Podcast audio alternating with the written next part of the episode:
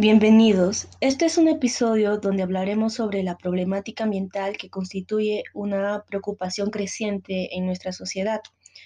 Pues ahora nos es imposible pensar en un planeta habitable si sus ambientes, si sus recursos biológicos y físicos no están siendo preservados.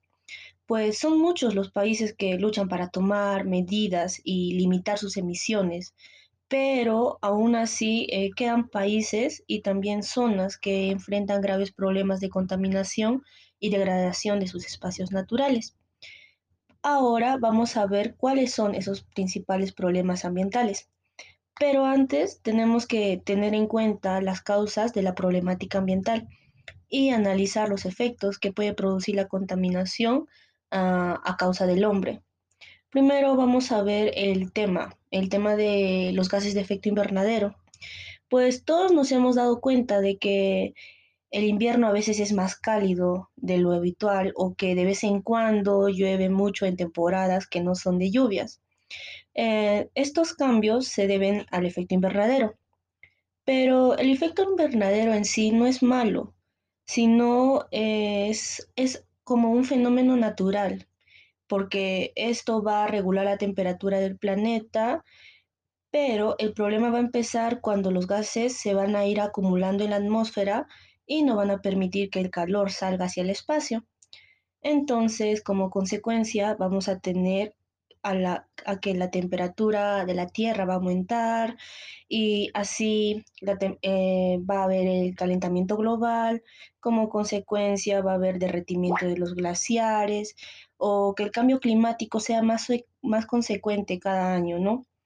Por ejemplo, llueve en lugares donde que nunca llovió o hay sequías, hay desertificación, ahora hay estrés hídrico, que este estrés hídrico, por ejemplo, eh, representa un riesgo para la seguridad alimentaria, ya que el suelo va perdiendo su fertilidad para poder cultivar nuestros alimentos.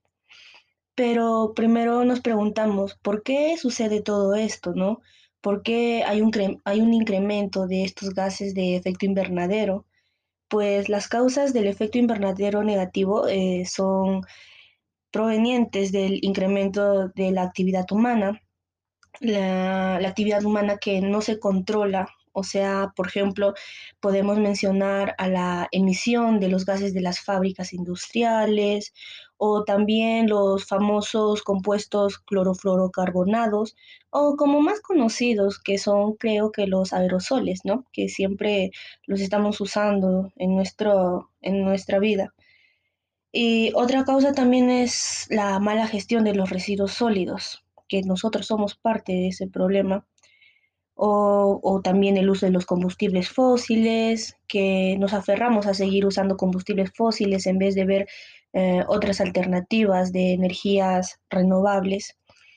Por ejemplo, la ganadería intensiva también que deforesta hectáreas y hectáreas, millones de hectáreas de nuestra Amazonía y va aumentando la deforestación.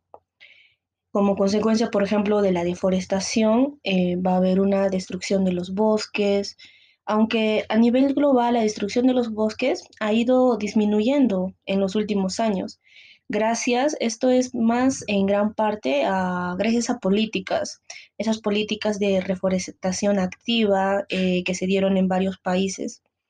Por ejemplo, la reforestación en el mundo continúa a un ritmo alarmante, y no solo en la Amazonía, sino en muchos otros lugares, en especial en Sudamérica y en el continente africano. Eh, por ejemplo, tenemos entre las causas de la deforestación son principalmente factores humanos y naturales, entre los cuales se tiene los incendios forestales, el pastoreo intensivo, como ya lo habíamos mencionado antes, eh, la agricultura intensiva, que este tipo de agricultura es un tipo de agricultura no, no sostenible porque siembra monocultivos y no permite la absorción adecuada de nutrientes al suelo, o sea, no hay una rotación de cultivos, ¿verdad?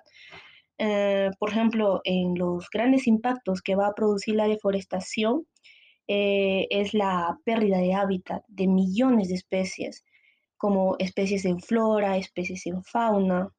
Asimismo, también la deforestación puede ser un, un factor, mm, puede ser un factor coadyuvante del cambio climático, porque como sabemos, los árboles ayudan a perpetuar el ciclo, el ciclo del hidrógeno, del hidrógeno, los ciclos biogeoquímicos, eh, por ejemplo, devolviendo el agua a la atmósfera y esto también hace que regule la temperatura de la tierra, brinda sombra a los animales. Entonces, así nos podemos dar cuenta de que los árboles desempeñan un papel crucial en la absorción de los gases de efecto invernadero o también llamados los gases HEI. Eh, los responsables que son que estos gases van a ser responsables del calentamiento global. Por ejemplo, tener menos bosques significa emitir más cantidad de efecto de gases de efecto invernadero a la atmósfera y, una, y vamos a incrementar la velocidad y la gravedad del cambio climático. Um, bueno, otra problemática ambiental que nosotros eh, tenemos es la utilización de los fertilizantes en la agricultura. Ya habíamos hablado de la agricultura intensiva, ¿verdad? Que este es un tipo de agricultura no sostenible y ya también mencionamos por qué. Pues esta agricultura no sostenible solamente busca el mayor rendimiento en los cultivos y no, no, toma en cuenta el, no toma en cuenta el aspecto ambiental, el impacto ambiental que produce sobre nuestros recursos. Pero, por ejemplo, la aplicación excesiva de estos fertilizantes en la agricultura ha producido efectos negativos sobre el suelo del recurso. En nuestros recursos, por ejemplo, el agua, el recurso aire, el recurso suelo y esto alteró las composiciones químicas, físicas y biológicas, provocando contaminación. Por último, eh, nosotros consideramos ah, una gran problemática ambiental, donde que también somos parte de esto y sí podemos cambiar. Eh, este tema es la mala gestión de los residuos sólidos. Eh, esta mala gestión de los residuos sólidos como parte de la se tiene como una parte de la problemática ambiental, una problemática ambiental mundial, y ya que el consumismo que, estamos eh, viviendo hoy en día eh, nos lleva a gastar todos nuestros recursos, ¿no? Sin pensar en, en, el desarrollo sostenible, sin pensar, sin aplicar el desarrollo sostenible. Y, o sea, en vez de que estemos eh, pensando más en, ese concepto, lo que hacemos es generar más y más basura, hacer más consumismo. Pero hay que tener en cuenta que la causa de la basura no es el material, sino la forma en que es o no gestionada estos residuos sólidos. Pues asimismo, dentro de estas causas, también cabe mencionar la, la sobrepoblación, pues la sobrepoblación lleva al consumismo actual y, lo más importante, la falta de cultura ambiental. Si nosotros no tenemos en cuenta, muy en cuenta este último punto, que es la cultura ambiental, vamos a seguir contaminando con residuos sólidos, vamos a seguir liberando gases de efecto invernadero y así degradando la calidad del medio ambiente ligado a nuestra calidad de vida. Pues bueno, ya conocemos los problemas ambientales, hablamos de sus causas, hablamos de sus consecuencias y sabemos que nuestro estilo de vida contribuye a esta problemática. Entonces, sabiendo eso, es hora de preguntarnos qué podemos hacer para frenar el calentamiento global y así poder al fin conservar el medio ambiente el, donde vivimos pues tenemos que empezar a preguntarnos qué impactos producimos con nuestro estilo de vida.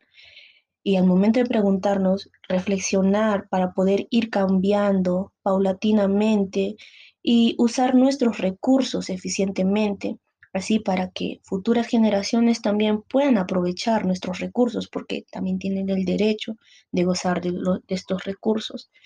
Entonces, recuerda que el cambio siempre va a empezar por ti.